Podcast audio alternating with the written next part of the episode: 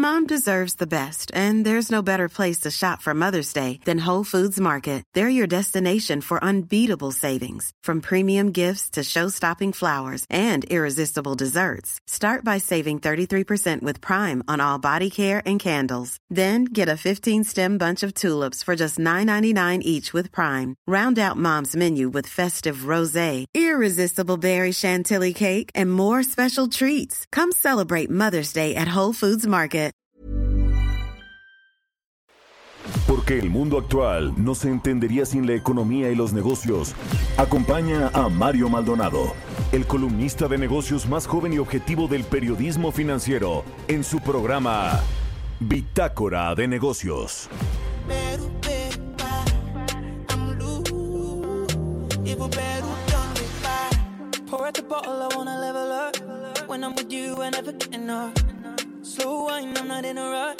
I can hear music when you're here. Tonight we're rolling, party till closing. Since I put the ring on the finger, it's still frozen. Love in slow motion. I wanna feel you over me, yeah.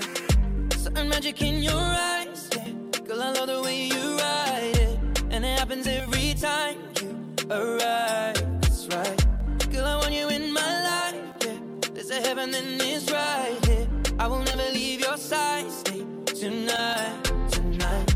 When you won't see me, when you won't see me, I'm in West London this evening, giving me the feelings. No, I'm not leaving till I fly LA next weekend. Peru, nah, girl, I'd rather go find somewhere quiet. You glow.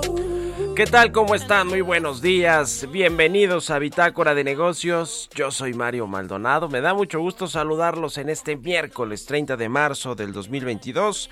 Miércoles, mitad de semana, son las 6 con 3 minutos de la mañana. Muchas gracias por comenzar este miércoles con nosotros aquí en el Heraldo Radio por madrugar en Bitácora de Negocios. Un saludo a todos los que nos escuchan en la República Mexicana, a quienes nos siguen a través del streaming que está en la página heraldodemexico.com.mx en cualquier parte del mundo. Nos escuchamos también en los Estados Unidos y a quienes escuchan el podcast de Bitácora de Negocios a cualquier hora del día. Del día. Muchas gracias por acompañarnos y por seguirnos. Comenzamos este miércoles con un poco de música, como todos los días, antes de entrarle a la información. Esta semana estamos escuchando las mejores canciones del top 10 de Reino Unido, las 10 canciones más escuchadas en este arranque de 2022, que bueno, ya se acabó el primer trimestre prácticamente de este 2022. Esta canción que escuchamos se llama Perú o Perú de Ed Sheeran y de Fireboy, eh, Fireboy DML, este británico cantante Ed Sheeran, uno de los artistas pues más exitosos en la época reciente, más de 150 millones de discos vendidos. Y esta canción es un remix que lanzó con el músico nigeriano Fireboy en el 2021, en julio del 2021. Y bueno, pues vamos a estar escuchando esta canción que se llama Perú. Y vámonos ahora hacia la información. Hablaremos con Roberto Aguilar los temas financieros más relevantes. Las bolsas moderan su optimismo. Rusia desinfla esperanza de acuerdos. China prolonga el confinamiento de Shanghai por aumento de las infecciones de COVID-19 de esta nueva variante. Y la debilidad del dólar lleva el tipo de cambio a 19.90 pesos. Vamos a entrar a esos temas con Roberto Aguilar. Hablaremos también con Carlos Reyes, analista económico, sobre el panorama actual de la energía solar en México. Ahora que está debatiéndose esta reforma energética en el Congreso, en la Cámara de Diputados, la quieren sacar en las próximas semanas, en los próximos días. Los diputados de Morena ya dijo a la oposición, el PAN, PRI, el PRD y Movimiento Ciudadano que no pasa así como está la iniciativa. Veremos en qué queda porque en la Corte, en la Suprema Corte de Justicia de la Nación, pues están eh, también buscando, haciendo, buscando que se quede en firme este cambio a la ley eh, de energía eléctrica, a la que tiene que ver con el despacho de energía eléctrica. La ministra Loreta Ortiz trae este proyecto y lo va a proponer al Pleno de la Corte. Es decir, pues por varios frentes está, eh, se está resolviendo o cambiando el marco jurídico y legal para el sector eléctrico en México. Vamos a hablar de eso, de la energía solar, de la importancia que tiene esta energía alternativa, renovable para México y en el mundo. Vamos a platicar también con Rafael de la Fuente, economista en jefe para América Latina del banco suizo UBS, de este banco de inversión, sobre los subsidios a la gasolina. Dice UBS que son intrínsecamente regresivos. Pues sí, porque pues no le benefician a la base de la pirámide, a los más pobres, pues, que es a los que, por cierto, el presidente del observador dice que está enfocado su gobierno subsidiar la gasolina, pues no parece ser que le ayuda a los más pobres, sí le ayuda a digamos, a despresurizar el tema de la inflación porque la gasolina es transversal a toda la economía y si hay precios de gasolina altos te reflejan la inflación directamente. Entonces por ahí es donde están buscando atacar el problema en la, en la Secretaría de Hacienda del Gobierno Federal, pero el impuesto es regresivo, eso que no quede duda. Vamos a analizar este tema con Rafael de la Fuente de UBS, vamos a platicar también con Fernando Ruiz Huarte eh, él es director general del Consejo Mexicano de Comercio Exterior. Este consejo se pronuncia a favor del el TLC entre México y Corea del Sur. ¿Qué ha pasado con los otros países, con esta diversificación comercial que debe de tener México, que sigue concentrando su comercio internacional, sus exportaciones con Estados Unidos, casi al 80% dependiendo eh, la línea y el, el sector, la industria eh, el tipo de productos, pues la industria manufacturera es la que sigue exportando más eh, productos a Estados Unidos, pero pues se quedó un poco en vilo la diversificación. Y si eh, tomamos en cuenta que el presidente quiere poner en pausa relaciones comerciales importantísimas que tiene México con el mundo, como fue el caso de España, y la Unión Europea y otros países de la Unión Europea, pues se complica todavía más este panorama de diversificación. Pero las exportaciones siguen siendo un gran motor económico para México. Le vamos a entrar a todos estos temas. Ayer el presidente López Obrador ya anunció que va, que quiere eh, pues eh, de reforma electoral para el INE y me imagino para el Tribunal Electoral Público. Un tuit además ahí medio raro el presidente López Obrador que anda violando la veda electoral de cara a lo que él quiere. Prácticamente es el único que la quiere, la consulta de revocación de mandato. Y bueno, pues dice que quiere que los, a los consejeros del INE los vote el pueblo, que no sea una decisión cupular de los partidos políticos. En fin, le vamos a entrar a estos temas hoy aquí en Bitácora de Negocios, así que quédense con nosotros. Ya es miércoles, mitad de semana. Vámonos con el resumen de las noticias más importantes para comenzar este día con Jesús Espinosa.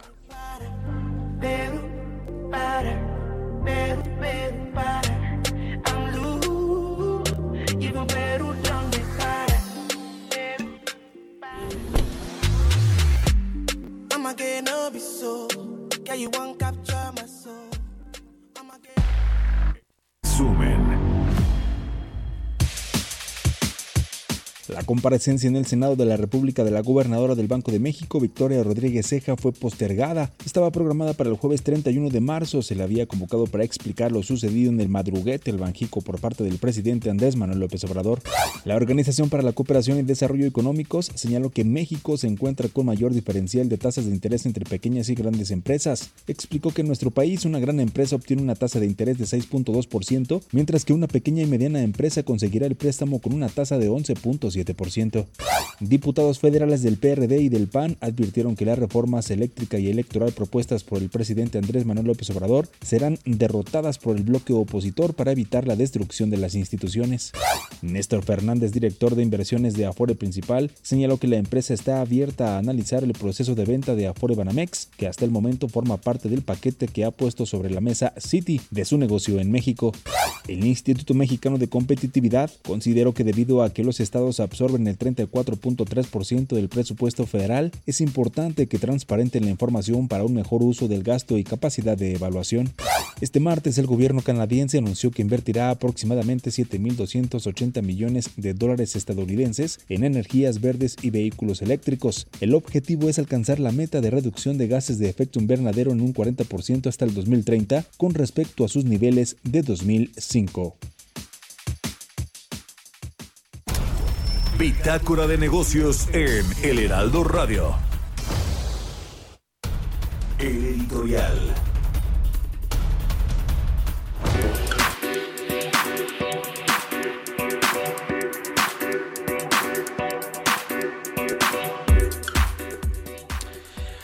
Pues el presidente López Obrador sigue con su agenda clara, puntual, con respecto a los temas que le interesan y que la mayoría pues pasan por los proyectos de infraestructura, los tres más importantes para él, el aeropuerto Felipe Ángeles que ya se inauguró, viene ahora en julio el, la refinería de Dos Bocas y en diciembre del 2023 el tren Maya. Está muy enfocado en eso, está enfocado en el discurso de los del pasado tienen la culpa de todo lo que nos sucede en este gobierno, el problema de la violencia, la inseguridad, eh, la pobreza, la pésima distribución de la riqueza o del ingreso que tenemos en México, todo culpa de los neoliberales, de los gobiernos anteriores y eh, pues también culpa de los organismos autónomos. Al presidente no le gustan los organismos autónomos independientes. Vaya, yo diría que ni los poderes independientes hace todo lo que puede para meterse en el legislativo con sus iniciativas. Lo vemos ahora claramente con la reforma eléctrica y cómo les tira línea ya a los legisladores, tanto en la Cámara de Diputados como en el Senado. No le gusta ni siquiera el tema del Poder Judicial, que eso sí, cuando no le gusta, dice que los ministros son corruptos, que los magistrados, los jueces, sobre todo los magistrados y los jueces, con los ministros no se mete, no se mete mucho porque es ni más ni menos que el máximo tribunal del país, la Suprema Corte de Justicia. Eh, el tema eh, ahora con las autoridades electorales, que obviamente al presidente nunca le han gustado porque pues eh, cree que forman parte de este grupo de poder político, económico, que no lo dejó llegar a la presidencia hasta el 2018. Sin embargo, en el 2018 fue el INE precisamente el que certificó que eh, tuvo una votación histórica de cerca de 30 millones de mexicanos y eso le dio el triunfo. Bueno, pues en medio de esto y de los escándalos que también eh, han explotado al interior de la presidencia y del primer círculo del presidente observador de colaboradores, pero además su círculo familiar, apenas hace unos días una diputada morenista en Tamaulipas, sobrina del presidente López Obrador, pues fue sorprendida en un audio pidiendo moches, ni más ni menos. Y si le sumamos a esto Pío, López Obrador, Martinazo, López Obrador, Felipa López Obrador, eh, José Ramón López Beltrán, su hijo, en fin, pues la temperatura le ha llegado al cuello al presidente López Obrador. Y ahora, en medio de todo esto, que es importante tener siempre presente el contexto. En medio de esto, el presidente López Obrador propone o da visos de lo que va a ser su reforma electoral, que pretende desmantelar al INE, eh, eh, echar, echar fuera a sus consejeros, sobre todo a Lorenzo Córdoba y a Ciro Murayama, que no los puede ver ni en pintura, y pues quiere que los consejeros del INE los elija el pueblo. Eso va a proponer en su reforma electoral. Ya el PAN dijo que eso no va a pasar, que no la va a votar. Ya veremos qué sucede, pero híjole, el presidente López Obrador siempre acercándose a esas líneas rojas que no debería cruzar para no poner en riesgo el país, la economía, la inversión y la democracia. ¿A ustedes qué opinan? Escríbanme en Twitter, arroba Mario Mal y en la cuenta arroba Heraldo de México. Bitácora de negocios. Como todos los miércoles, ya está con nosotros Carlos Reyes, analista económico, conductor. ¿Cómo te va, mi querido Carlos? Buen día. ¿Qué tal, Mario? Muy buenos días, buenos días al auditorio de Bitácora de Negocios. Oye, Mario, bueno, pues platicando ahora sobre el tema de la reforma eléctrica, que en estos días, bueno, habrá mucha información y lo que repercutirá en la economía de México. Bueno, pues quiero platicar hoy, Mario, sobre un tipo de energía que es la energía solar aquí en nuestro país. En los últimos años, Mario Auditorio, la energía solar ha tenido pues un crecimiento de verdad exponencial al pasar de 30 de 30 megawatts de generación instalada esto en 2013 a casi 5000 actualmente, lo cual representa un crecimiento de más de 15 mil por ciento. Este crecimiento exponencial se debe a que México pues es uno de los países más privilegiados a nivel mundial en la dotación de recursos solares al tener 85% del territorio nacional con condiciones óptimas para irradiación para la producción de energía. Su potencial, bueno, se traduce en que millones de mexicanos, desde la sierra hasta la costa y desde los hogares hasta las industrias, pueden hacer uso de este abundante recurso que es renovable y además es ilimitado. Como decía Mario, la energía solar en México tiene esta capacidad instalada de casi 5.000 megawatts, tiene 51 centrales solares en operación comercial en 15 estados del país, con una capacidad instalada de 3.731 megawatts, 112.600 techos solares a nivel nacional, con una capacidad instalada de 818 megawatts. Actualmente, Mario Auditorio, hay dos tipos de generadores y o productores de energía eléctrica de gran escala y generación solar distribuida. En este sentido, la Asociación Mexicana de Energía Solar, la ASOLMEX, que reúne a más de 120 empresas del sector que participan en toda la cadena de valor del sector, hay entre operadores, inversionistas, proveedores y desarrolladores. Actualmente, el top de países con mayor energía producida a través del sol, según la red global REL 21, en su reporte del 2019 son China primero, Estados Unidos le sigue y Japón en tercer lugar. Le siguen otros países como Alemania, India, Italia, Reino Unido y Australia. Aquí en nuestro país, en el rubro de gran escala, las entidades federativas con mayor generación eléctrica son Coahuila con cuatro centrales solares, Sonora 8 y San Luis Potosí tiene 2. Esto en total, Mario, y es relevante pues comentar sobre el impacto en la economía. Estos proyectos han generado más de 64 mil empleos en toda la cadena de valor, esto obviamente entre directos e indirectos. Las inversiones directas en el sector solar rebasan los 8.460 millones de dólares, de los cuales 6.650 corresponden a proyectos de gran escala y 1.800 millones de datos corresponden a proyectos de generación solar distribuida o los llamados techos solares. México, Mario Auditorio, tiene una posición envidiable dentro del entorno solar a nivel mundial y en ese sentido, bueno, pues en el último reporte Perspectivas de Mercado Mundial elaborado por Solar Power Europe, señala que el país podría convertirse en el séptimo mayor generador de electricidad en el mundo a partir de fuentes solares en los próximos cinco años. Mario, aquí el tema es que habría que apoyar las energías pues renovables, las energías menos contaminantes, aunque a veces las políticas del país en el sentido energético pues no van no van en este sentido de avanzada y hay cierto retroceso que no, no hay mucho apoyo para ese tipo de energía. Sin embargo, a pesar de eso, Mario, continúan creciendo y tienen una perspectiva positiva y quizá por ahí estaría el futuro económico y sobre todo eh, aportar a la, a la cuestión ambiental, Mario Auditorio, porque es una, una gran alternativa de energía, esta energía solar, Mario sin duda alguna importantísima esta energía solar, esta industria para la transición energética de México, para todos estos compromisos mundiales que tiene eh, en nuestro país y que parece que pues no están incluido nada de esto en la reforma eléctrica, al revés, ¿no? Se apostaría por energías sucias, en fin, todo un tema que vale la pena platicar y, y hacer esta radiografía de la importancia que tiene este sector. Muchas gracias, mi querido Carlos. Un abrazo, buenos días. Mario Auditorio, muy buenos días, buenos días al auditorio. C. Reyes Noticias en Twitter, sigan acá los Reyes, 6 con 20 minutos, vamos a otra cosa. Economía y mercados.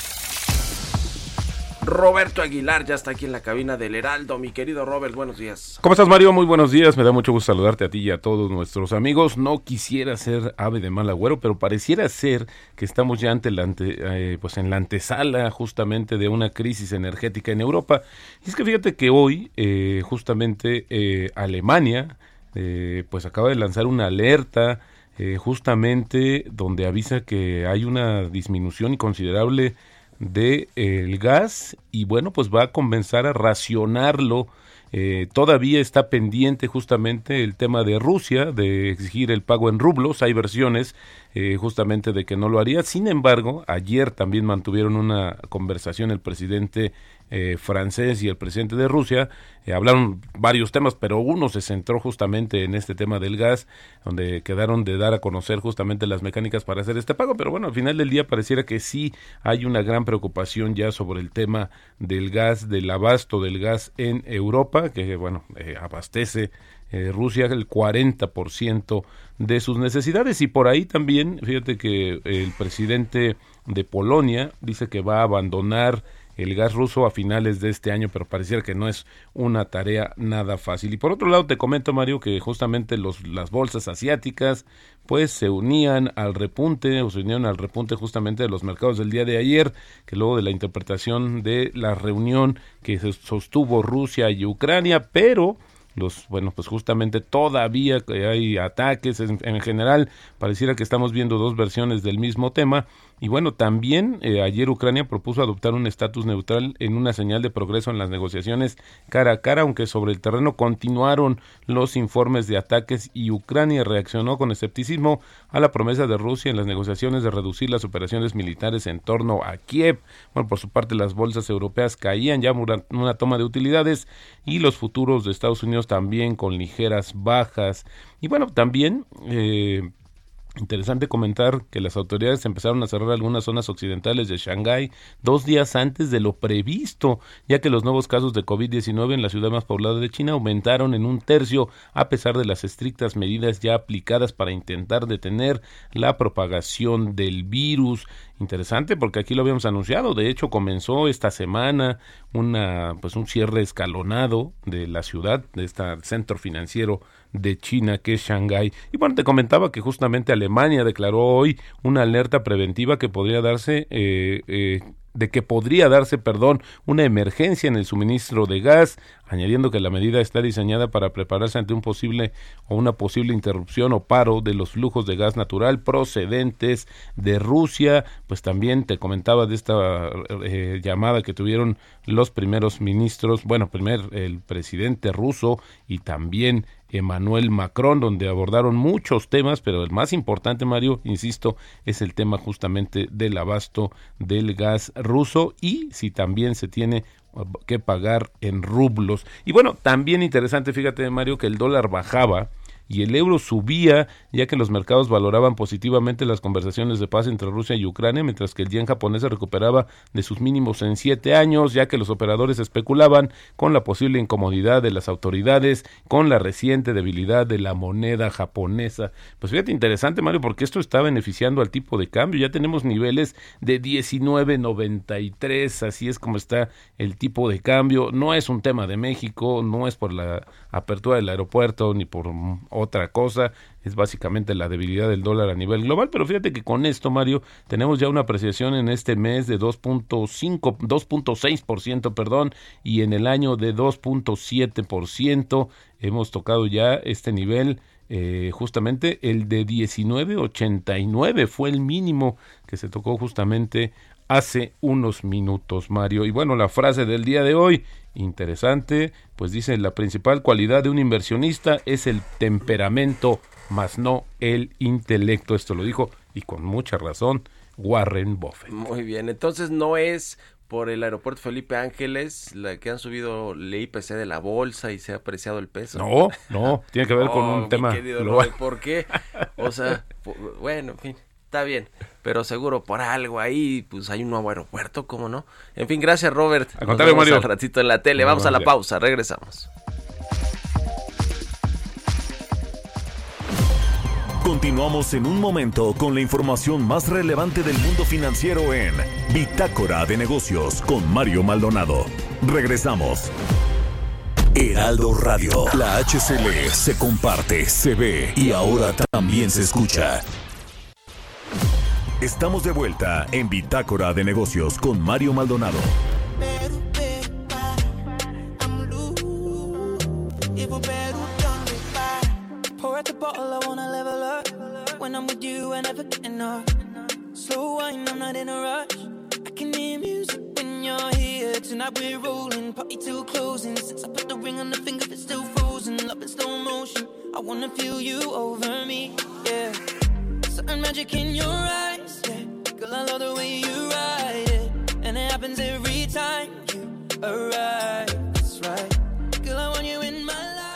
Ya estamos de regreso aquí en Bitácora de Negocios. Son las 6 con 30 minutos, tiempo del centro de México. Y regresamos escuchando un poco de música antes de irnos con la segunda parte de la información aquí en el programa. Esta semana escuchamos canciones Many of us have those stubborn pounds that seem impossible to lose, no matter how good we eat or how hard we work out. My solution is PlushCare. PlushCare is a leading telehealth provider with doctors who are there for you day and night to partner with you in your weight loss journey. They can prescribe FDA-approved weight loss medications like Wagovi and Zepbound for those who qualify. Plus, they accept most insurance plans. To get started, visit plushcare.com slash weight loss. That's plushcare.com slash weight loss. De las más escuchadas en el Reino Unido, del top 10 de las listas de popularidad en, estado, en el Reino Unido, estas de Ed Sheeran y Fireboy, eh, que es un cantante nigeriano. Ed Sheeran es un cantante británico y la canción se llama Perú. Con esto nos vamos al segundo resumen de noticias con Jesús Espinosa.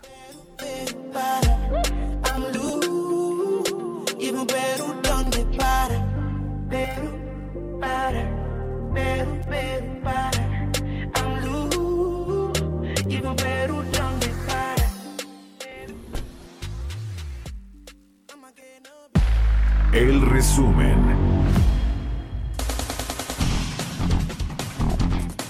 Pabellón de Cultura y Negocios de México cautivó en la Expo 2020 Dubai en los Emiratos Árabes Unidos al posicionarse entre los 10 mejores del mundo, así lo aseguró este martes el canciller Marcelo Ebrard Casaubon. La Expo 2020 Dubai concluyó este martes después de seis meses de actividades. En un comunicado, la Secretaría de Relaciones Exteriores informó que en el pabellón de México se registraron 1.260 vinculaciones con empresarios extranjeros e inversionistas. El Instituto del Fondo Nacional de la Vivienda para los Trabajadores anunció la suspensión temporal de la operación de las tres modalidades de crédito línea 4 Remodelavit con afectación estructural con garantía hipotecaria, sin afectación estructural y sin garantía hipotecaria y sin afectación estructural con garantía hipotecaria e hipoteca verde. La Asociación Mexicana de Laboratorios Farmacéuticos, AMELAF, eligió a Luis Verduzco como su nuevo presidente. La AMELAF representa 45 laboratorios de capital 100% mexicano, instalados en los estados de Jalisco, México, Hidalgo, Querétaro, Morelos, Michoacán, Nuevo León, Veracruz, Baja California y la Ciudad de México en sus 82 plantas industriales. El presidente de la Alianza Nacional de Pequeños Comerciantes, Cuauhtémoc Rivera, aseguró que el incremento en las materias primas y en la tortilla es preocupante debido a que es un producto que es consumido por gran parte de la ciudadanía. Prevé que este alimento aumentará entre 4 pesos en la zona centro y hasta 8 pesos en algunos puntos de la República Mexicana.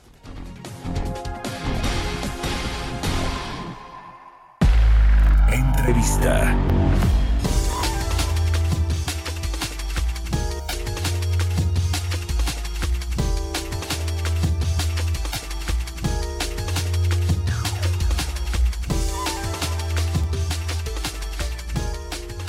Y bien, el tema de la gasolina sigue siendo una preocupación para el gobierno federal, para la Secretaría de Hacienda, que tiene esta política de subsidiar los precios de la gasolina o de utilizar un estímulo económico, como le llaman en la Secretaría de Hacienda, para evitar que haya gasolinazos. Y lo que hacen, bueno, pues es no cobrar prácticamente el impuesto, es decir, eso lo, lo, lo, lo pone el gobierno federal y ahora incluso con esta escalada de precios que tuvieron los energéticos se echaron mano de otros impuestos para evitar este golpe al bolsillo de los mexicanos. Ya le decía la eh, gasolina tiene pues que ver con el transporte de mercancías en el país con el transporte público es decir es transversal a la economía mexicana y es regresivo ciertamente porque le beneficia pues a los que más tienen o a quienes tienen un automóvil o un, eh, un, vehículo para transportarse. A esos es a los que está subsidiando en buena medida también el gobierno mexicano a través de estos subsidios. Vamos a analizar el tema y a platicar más a detalle de estos subsidios a la gasolina con Rafael de la Fuente, él es economista en jefe para América Latina de UBS. ¿Cómo está Rafael? Muy buenos días. Muy buenos días, Diego. ¿Qué tal? Pues este tema de, la, de, las gasolinas, los subsidios, que México tiene este esquema medio sui generis de eh, pues subsidiar o darle estímulos económicos a, la gasolina a los mexicanos. ¿Cómo, lo ven en UBS? ¿Qué, qué, qué, qué análisis tiene sobre, sobre este tema y qué tanto pues puede aguantar el gobierno eh, subsidiando sin que le afecte directo a, a las finanzas públicas? Bueno, México no es el único país que interviene directamente en precios de gasolina y pues como es el caso en México, la gasolina es un precio muy sensible en, en, todos los países. En ese sentido, creo que no es extraño que haya eh, eh, instrumentos de intervención. En el caso de México, pues se tiene un impuesto eh, que se IEPS que se que se fija sobre la gasolina y sobre ese eh, impuesto el, gobierno después da estímulos fiscales para en términos efectivos reducirlo. claramente eso conlleva un costo fiscal. históricamente México ha tenido años de subsidios importantes a la gasolina de cerca de dos puntos del PIB. eso no es no es poco y este año con precios tan elevados pues podrían rondar por esos niveles o ser aún más elevados eh, si el gobierno, dependiendo claramente de, qué política de precios, cuánto esté dispuesto el gobierno a ceder y subir los precios de gasolina eh, que finalmente paga el consumidor. Pero sí es cierto que con precios más altos de, petróleo también eh, Pemex debe generar mayor recaudación por ventas, por lo tanto pagar mayores impuestos al Estado y eso también hay que ponerlo sobre la balanza. ¿no? Nosotros estimamos que, eh, que ese efecto neto es positivo para el, para el gobierno, pero bueno, aún así hay que preguntarse si esta es la mejor política, digamos, de, intervención que puede hacer eh, que pueden hacer las autoridades. Ustedes en un reporte que eh, lideraste tú, Rafael, allí en UBS, se preguntan si México puede asumir este costo fiscal de subsidiar los precios de la gasolina y hasta cuándo. Eh, según el, eh, pues la información que tienen o el análisis que han hecho de, de, finanzas públicas y de cuánto le cuesta al gobierno, ya nos decías dos puntos el PIB, va a poder aguantar cuánto tiempo más sin dejar de percibir el, impuesto especial eh, que está subsidiando, con el que está subsidiando la gasolina? En principio, siempre y cuando eh, las ventas de Pemex eh, y, digamos las finanzas de Pemex se vean beneficiadas por, precios más elevados de petróleo, es posible que el gobierno pueda subsidiar a precios mucho más elevados sin que fiscalmente le cueste netamente. Pero claramente hay incertidumbre con respecto a Pemex y la capacidad de Pemex de generar recursos, aún, en, aún con precios más elevados. Hemos visto ya varios años de, pérdidas en Pemex, hemos visto años en los que el gobierno federal ha tenido que recapitalizar e inyectar financiamiento a, la empresa eh, petrolera y bueno, pues eso es un costo que también hay que tener en cuenta. Entonces, si bien en un principio los estimados que, que, nos da la, Secretaría de Hacienda con respecto a las, a las elasticidades del petróleo y a, los impuestos, eh, uno podría pensar que debería ser positivo el impacto neto, pero sí existen circunstancias en las que podría verse mermada esta recaudación neta, ¿no? Y ahí creo que el tema está verdaderamente centrado en Pemex. ¿Se ha cumplido esta promesa del presidente López Obrador de que no va a haber gasolinazos por un lado y de que los aumentos en los precios no van a superar la inflación general del país? Pues desde que se posicionó como presidente eh, López Obrador, efectivamente la gasolina no ha subido más que la inflación. De hecho, hay un diferencial de unos 10 de un 10% a favor de la gasolina. Es decir, la gasolina en términos reales el precio ha caído, ¿no? O ha, subido menos, perdón, ha subido menos de lo que han hecho los precios generales. Eh, eso nos hace pensar que hay espacio para eh, que suban más y, lo hemos estado viendo. El año pasado, por ejemplo, las gasolinas subieron más que la inflación general. Eh, se hizo de una manera gradual, pero subieron un 15%. yo creo que este año se podría ver una, un incremento similar eh, sin que por ello se quebrante esta promesa de, de, no elevar los precios de las gasolinas por encima de la inflación. Ahora, el hecho de que sea un, eh, digamos que subsidiar la gasolina sea regresivo, eh, toda vez que pues en primera instancia a quienes tienen un vehículo pues beneficia digamos no pagan el costo real de la gasolina y en teoría pues son las personas que tienen eh, eh, ingresos media, medios o, altos ingresos pero también yo mencionaba el tema del transporte de mercancías, el tema del transporte público, que, que, bueno, pues aumentaría las tarifas con un gasolinazo definitivamente de los productos y del transporte público. Eh, ¿cómo, ¿Cómo maneja esto el, gobierno? ¿Tú, ¿Tú cómo lo ves? ¿Si es realmente eh, considerado un tema regresivo 100% o tiene todos estos componentes que ayudan a despresurizar eh, el tema de la inflación? No, yo creo que, que esa consideración es importante. O sea, claramente eh, no solamente se ven beneficiados los consumidores de más alto poder adquisitivo, que claramente son aquellos que son probablemente más dueños de, automóviles, pero también se ve beneficiada pues toda la cadena de transporte, la cadena de transporte público, y eso tiene un efecto eh, importante. Eh, y por entonces, por, lo cual, yo no estoy, no, estamos atacando la política de, de dar subsidios eh, a la gasolina, pero eh, sí creo que se tiene que plantear en un entorno donde no son los únicos precios que van a subir o que están subiendo.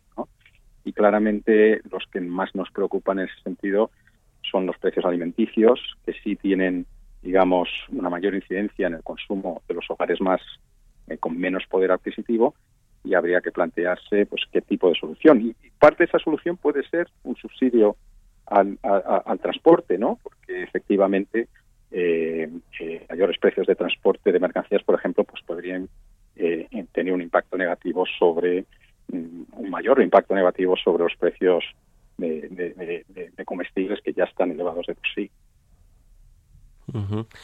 Pues eh, complicado el panorama. Ahora ya los precios del petróleo, los precios internacionales, eh, junto con otros energéticos, parece que ya van a, la baja, ¿no? Es decir, ya no se espera que haya estas escaladas, estos repuntes de nueva cuenta, eh, además de que parece ser que podríamos estar en la antesala de un acuerdo ya de paz entre Rusia y Ucrania, lo cual pues me imagino que le, beneficiaría a la baja pues a los precios de los energéticos eh, ya ya no habrá digamos estas presiones extraordinarias después de lo que ya vimos hace unas semanas no bueno, en principio, ojalá sea el caso, ¿no? Sigue habiendo mucha incertidumbre alrededor de ese conflicto, entonces es, difícil predecir, pero efectivamente, eh, eh, si se, si se, si hay un, acercamiento de las dos partes, pues claramente deberíamos ver unos precios de petróleo eh, que lo reflejen, ¿no? Quizás los precios de los granos puede ser más complicado, ¿no? Por el, por el, el impacto físico que ha tenido el, conflicto bélico en, en, Ucrania eh, y, además pues sobre la inflación además en, el caso de México los precios de granos elevados por ejemplo del maíz o del trigo se ven reflejados en la inflación con un cierto rezago. Entonces eh, eso va a continuar impactando digamos a la inflación y al consumo por un tiempo más largo y bueno, pues el gobierno mexicano finalmente también vende petróleo al extranjero, al exterior, y, eso pues le, le, ayudó para compensar un poco este subsidio. Eso por lo menos fue lo que dijo el secretario de Hacienda mexicano, Rogelio Ramírez de la O. Te agradezco mucho estos minutos, Rafael de la Fuente, economista en jefe para América Latina de UBS. Te agradezco estos minutos para Bitácora de Negocios y muy buenos días. Muy buenos días y muchas gracias. Hasta luego. 6 con 44 en puntito. Vámonos con las historias empresariales. Historias empresariales. Pues ahora es Elon Musk, este multimillonario sudafricano, bueno, nació en Sudáfrica, pero es ya muy estadounidense. Quiere crear su red social. Ya lo intentaron Donald Trump y muchas otras personas dice que lanzó una encuesta, más bien lanzó una encuesta a sus seguidores, les recordó que la libertad de expresión es esencial para que una democracia funcione, que lo escuchen aquí en México, por favor. Y entonces el empresario Elon Musk está pensando seriamente en crear una red social que garantice la libertad de expresión, que es un poco pues lo que dijo en su momento Donald Trump también, ¿no? Cuando quiso, bueno, ya lanzó la propia su propia red social. En fin, vamos a escuchar de qué se trata todo esto con Giovanna Torres. Nuevamente el empresario millonario Elon Musk da de qué hablar. Ahora se volvió tendencia debido a un tuit en el que plantea la posibilidad de crear una nueva red social, la cual buscaría competir contra Twitter, Instagram e incluso Facebook, con el objetivo de garantizar la existencia de la libertad de expresión. De acuerdo con lo publicado en Twitter, esta red social funciona como un foro público que tiene como principal falla el cumplimiento de la libertad de expresión. Otras personas en el pasado han criticado la libertad de expresión que hay en Twitter. Una de ellas es el expresidente de Estados Unidos, Donald Trump, que incluso se encuentra bloqueado de la misma y que recientemente ha lanzado la prueba piloto de su propia red social que lleva por nombre Truth Social. Elon Musk creó una encuesta donde pregunta si la libertad de expresión es indispensable para que funcione la democracia y que si Twitter se apega a estos principios, por lo que la mayoría respondió que la plataforma no se apega a los principios. Se contabilizaron más de 2 millones de votos por lo que comenzó a expresar que se plantea seriamente la creación de una red social que sí respete estos principios, aunque últimamente se ha visto envuelto en otro tipo de polémicas. Del mismo modo, parece que en un futuro cercano podríamos ver la nueva red social de la mano de Elon Musk. Para Bitácora de Negocios, Giovanna Torres.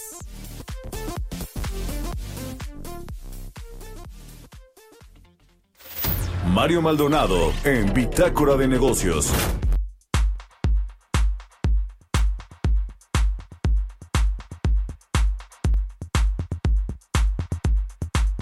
Y bien, le platicaba al inicio del programa sobre la importancia de las exportaciones, del comercio internacional de México con el mundo.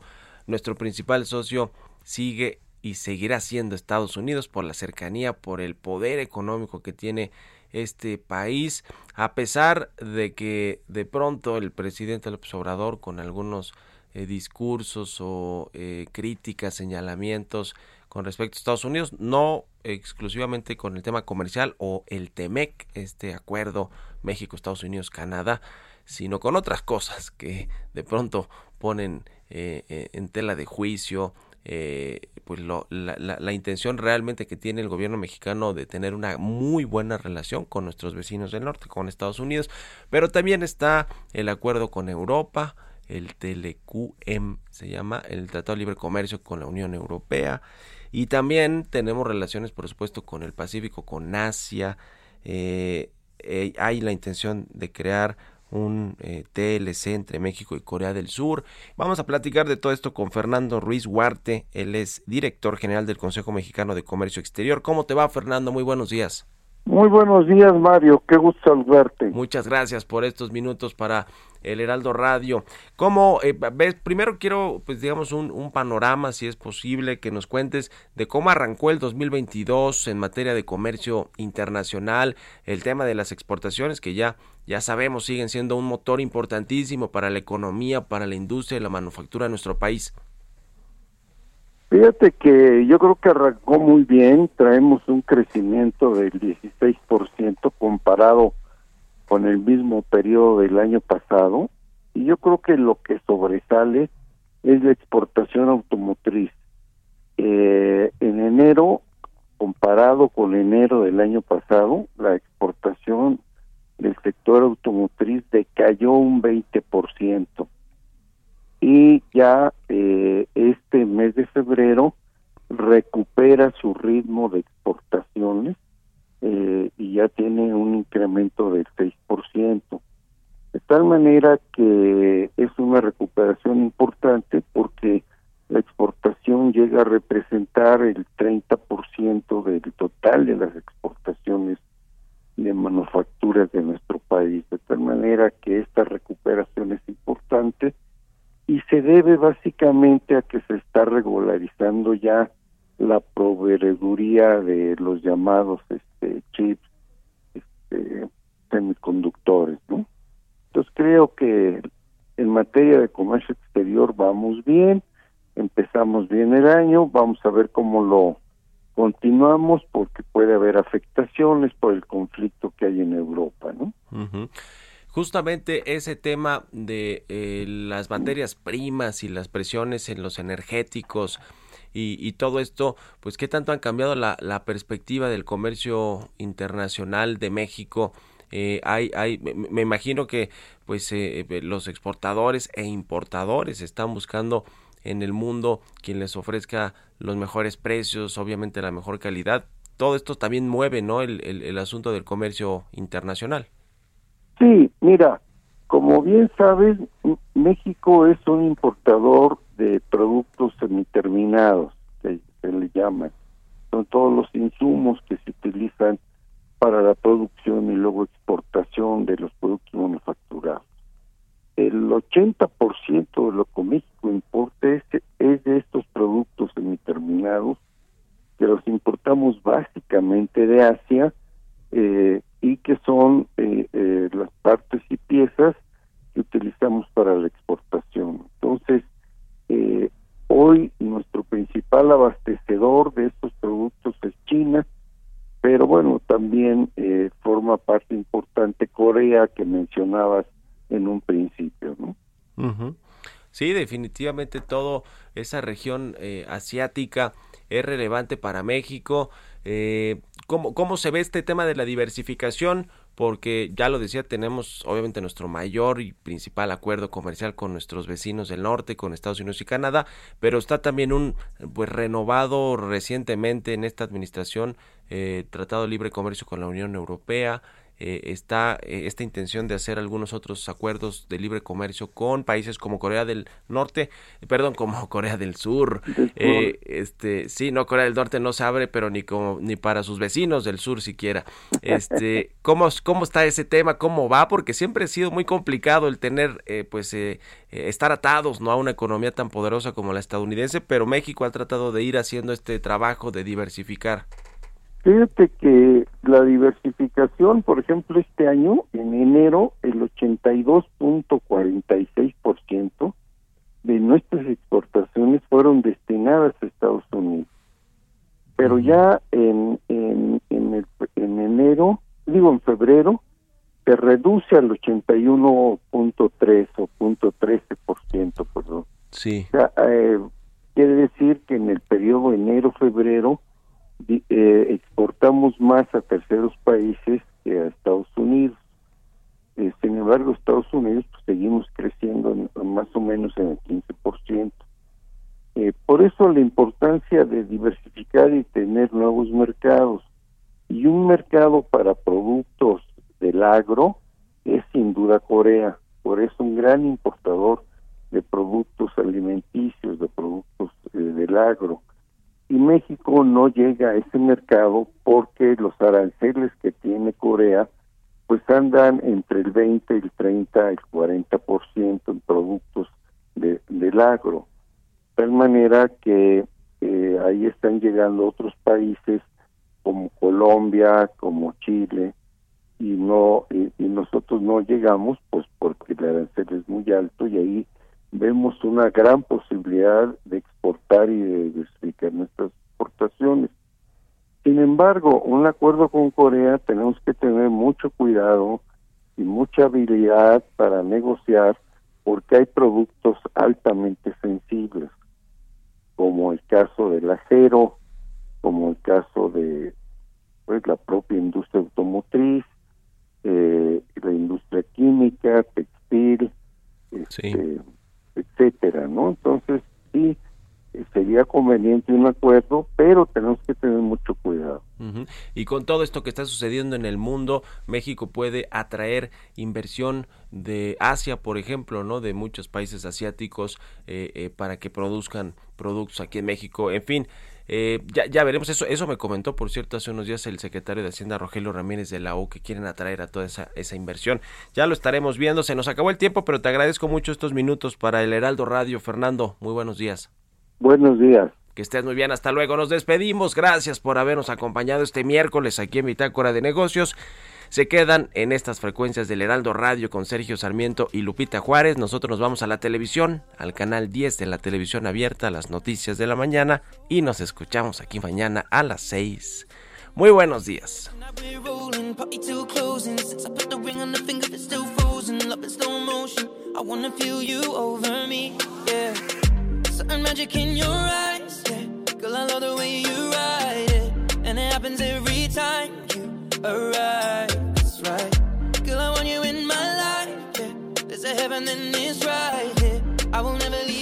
Esto fue Bitácora de Negocios con Mario Maldonado, donde la H suena y ahora también se escucha. Una estación de Heraldo Media Group. Hey, it's Danny Pellegrino from Everything Iconic. ¿Ready to upgrade your style game without blowing your budget? Check out Quince. They've got all the good stuff shirts and polos, activewear, and fine leather goods, all at 50 to 80% less than other high end brands. And the best part? They're all about safe, ethical, and responsible manufacturing. Get that luxury vibe without the luxury price tag. Hit up quince.com slash upgrade for free shipping and 365 day returns on your next order. That's quince.com slash upgrade.